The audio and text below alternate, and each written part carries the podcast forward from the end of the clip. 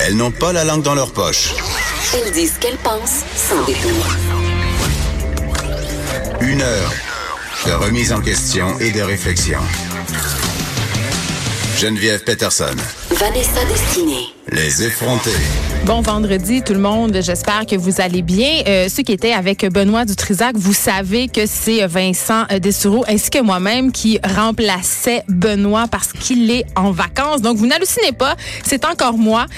Et je suis avec Mariam qui était aussi avec nous. Oui, c'est c'est vraiment surréaliste euh, comme moment, mais on continue ce marathon de radio. Ça Avec me grand fait plaisir. ça me fait bien plaisir euh, de vous retrouver euh, pour cette dernière journée de la semaine. Tout le monde, il y a Vanessa Destinée qui va être de retour lundi pour nous raconter, je l'espère, ses péripéties euh, new-yorkaises. Et Mariam, juste avant que tu nous présentes une excellente web série que j'ai écoutée euh, qui s'appelle La Maison des Folles, j'ai une anecdote que j'avais envie de, de partager avec toi et avec nos auditeurs. Une anecdote de rage au vol. Ah, Hier, ce concept. ben, tu sais, on parle souvent de à quel point la circulation, euh, les gens sont un peu tannés d'entendre parler de Montréal puis de la circulation puis de la Mhm. congestion, je le comprends, mais c'est quand même un problème qui est en train de se généraliser à la grandeur de la province.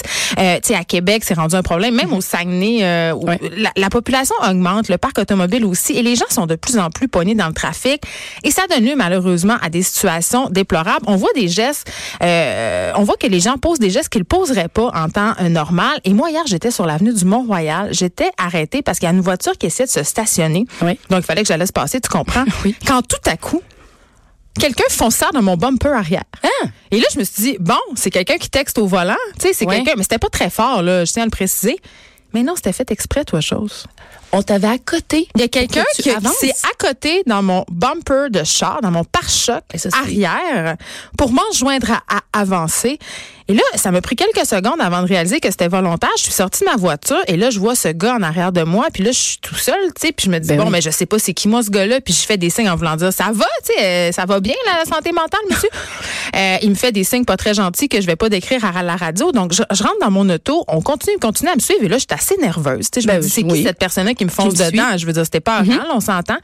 Et là, on, on s'arrête à une lumière et c'est pas assez euh, assez court pour monsieur. Donc, il prend la décision, il dépasse tout le monde par la droite et c'est là que j'ai le temps prendre son numéro de plaque, Mariam. Ah, t'as fait ça? Mais en. Wow, quel réflexe. Et là, j'ai appelé la police. Euh, et j'ai, et ils ont été super euh, avenants avec moi. Ils sont venus me rencontrer chez nous. Euh, ils sont allés rencontrer le monsieur en question.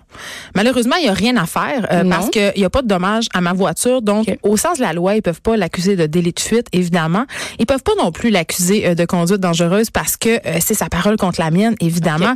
Mais il a été rencontré. Et j'espère qu'il va en tirer quelques leçons parce qu'évidemment, quand la police débarque chez vous, puis il faut que tu te justifies sur le trottoir devant tous tes voisins, Tu te trouves moins drôle. tu te trouves moins drôle, mais tout ça pour dire que, un, j'ai eu peur. Oui. Deux, euh, c'est un peu plate, les policiers me disaient qu'il était il y avait un peu les, euh, les mains liées justement au sens de la loi parce qu'ils me croyaient, ils savaient que c'était vrai ce que je Mais ils peuvent racontais. pas faire rien concrètement Et ce contre non, ce qu'ils me disaient les policiers, c'est qu'ils en voient de plus en plus des gestes comme ça, Mariam, des gestes de gens qui sont écœurés, Ça rend fou. désespérés d'être poignés dans le trafic, et ils me conseillaient d'installer une caméra dans ma voiture. Pour vrai? Ben oui, parce qu'il qu'il y arrive d'autres incidents du genre. euh, Voilà, on- c'est ça. Donc euh, c'était mon anecdote et je, je- Mais on mais prenons tous un hein, moment.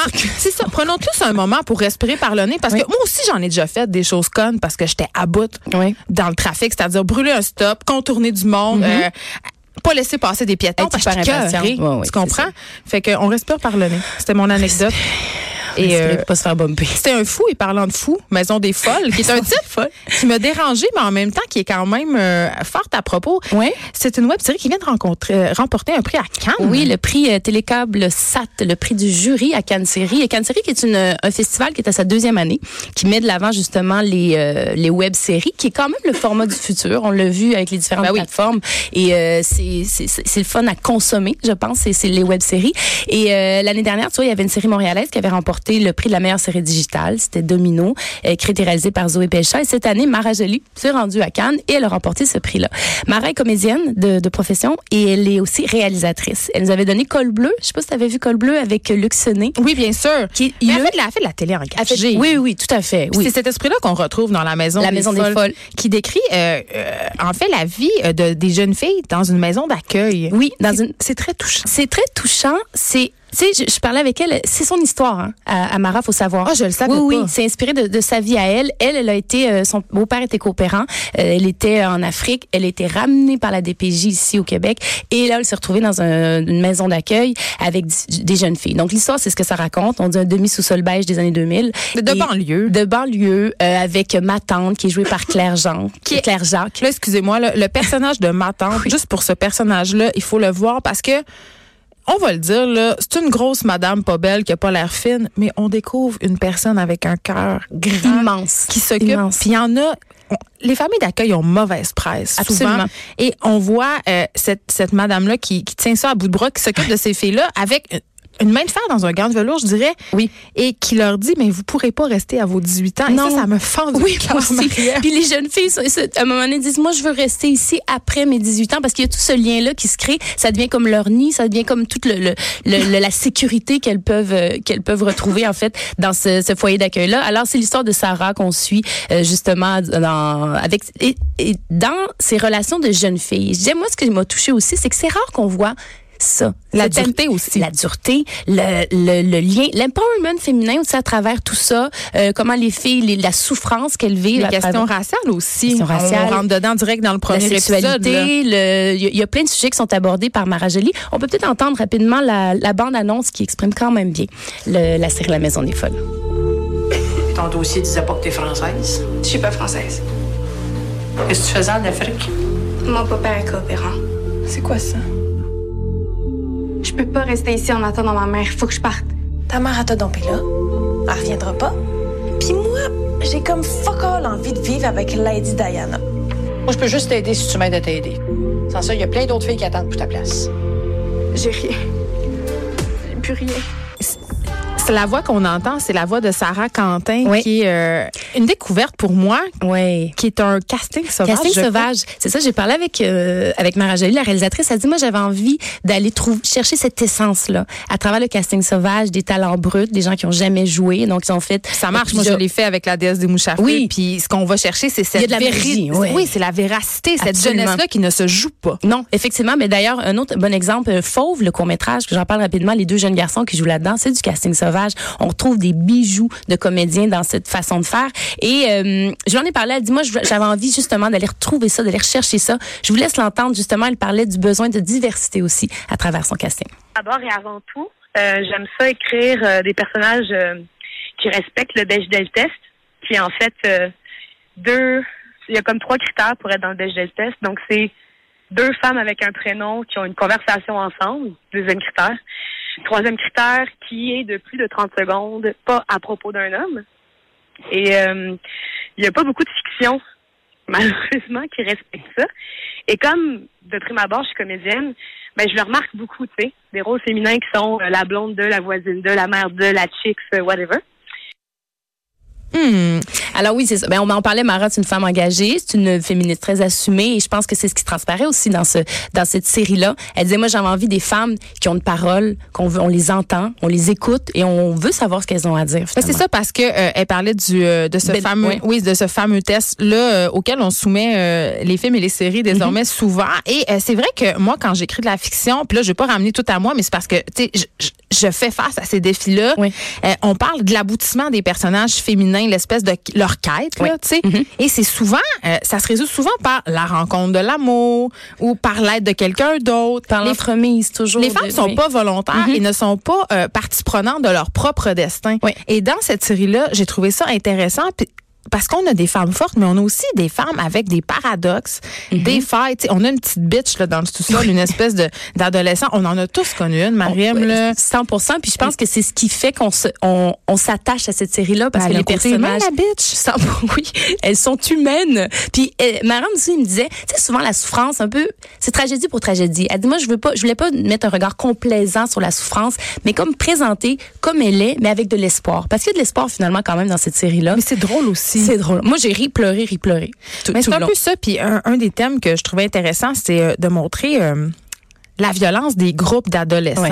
Mhm. euh, les dynamiques. je, je compare ça à une espèce de meute de hyènes. Ouais. Puis il y avait Ouais. un peu des Roland d'unité 9 aussi. Est-ce que tu as trouvé dans le- cette espèce de vie-là, euh, qui est pas une vie carcérale, c'est sûr, c'est une, une vie en maison d'accueil. Non, mais t'es avec des encadré règles. avec des règles, avec des, ils ont euh, des nombres de minutes pour parler au téléphone, ils ont des certaines tâches à, à faire euh, pour être de plus en plus autonome, c'est ça. Et, euh, et toute la vie extérieure qui est autre chose carrément. Puis, euh, mais, mais vraiment, c'est une série qui est sensible, touchante, puis je trouve très progressiste quand même aussi dans la façon qu'elle a été, elle a été écrite. Oui, parce qu'on en a parlé, euh, on parle de beaucoup d'enjeux, euh, le racisme notamment, mais c'est- j'ai envie de dire c'est une série aussi sur la honte. La Oui. honte de faire partie euh, Oui. de cette famille d'accueil-là, la honte de n'être pas une privilégiée, euh, le rapport aux parents aussi, tu sais, on le voit, euh, ces filles-là, ils veulent retrouver leur famille malgré toutes les lacunes, malgré les violences dont elles ont fait l'objet. tout leur passé finalement. Puis ça. Mara elle disait moi toute ma vie j'ai eu envie de me cacher de ce passé-là. Puis je me suis rendu compte qu'en faisant cette série-là, ben j'avais envie de l'exprimer. Puis on était plus que, il y en avait plus que je pensais qui avaient vécu des situations du genre. On peut entendre la clip justement qu'elle parle. J'ai jamais voulu qu'on m'étiquette comme une fille à problème. un jour dans ma vie, euh, au sortir de l'adolescence, je me suis promis que personne euh, jamais saurait que j'étais en famille d'accueil. Puis j'ai décidé un peu d'emmurer ou de d'enterrer, si tu veux, l'ado que j'étais, parce que je voulais pas que ça paraisse.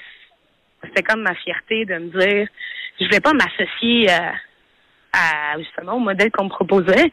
Puis aussi plus tard, les, seuls exemples de personnes avec une vie un petit peu trash euh, qui s'en qui s'en étaient sorties, c'était genre Nathalie Simard puis Dan Bigra. Puis je veux dire, c'est des êtres euh, formidables. C'est juste que moi, je m'identifiais absolument pas à ça. Et j'avais l'impression que pour être acceptée par des gens, entre guillemets, plus traditionnels, normaux, genre qui ont des parents qui prennent soin d'eux, puis qui les nourrissent, puis qui les amènent à l'école, ben, fallait pas que ça paraisse parce que sinon, ça faisait trop weird parce que justement, j'étais associée à une fille à problème. Mais c'est exactement ce que tu disais, d'avoir cette étiquette-là de fille à problème. Ben là, il le dépeint à travers ces cinq personnages, ces cinq jeunes filles. Ben, elle dit, moi, je me suis cachée toute ma vie de ça. Mais finalement, elle dit, ça a été une, libération pour elle aussi, de faire cette série-là, d'écrire cette série-là, qui est inspirée librement de, de sa propre vie à Mara Jolie. Euh, je, je, je pense que les gens vont se reconnaître, ou du moins vont avoir connu des gens qui ressemblent à certains personnages Est-ce que, série. est-ce que tu, euh, tu dirais-tu que c'est une série qu'on peut écouter avec nos jeunes? Je pense que oui. Oui. Ben, C'est pas trop trash. Ben, c'est pas trash, en pas fait. très trash. Mais il y a quand même des thématiques qui sont difficiles, mais en même temps, ils sont un peu habitués à ça désormais. Tranquillement, euh, en fréquentant les internets.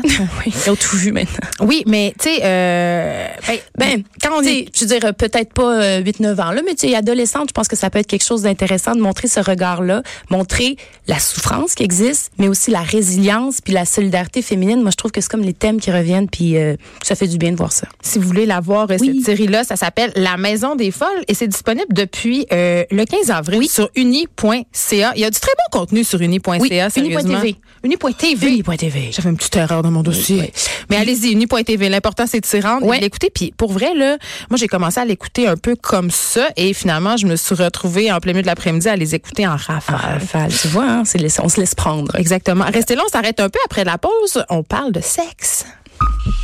Les effrontés. De 9 à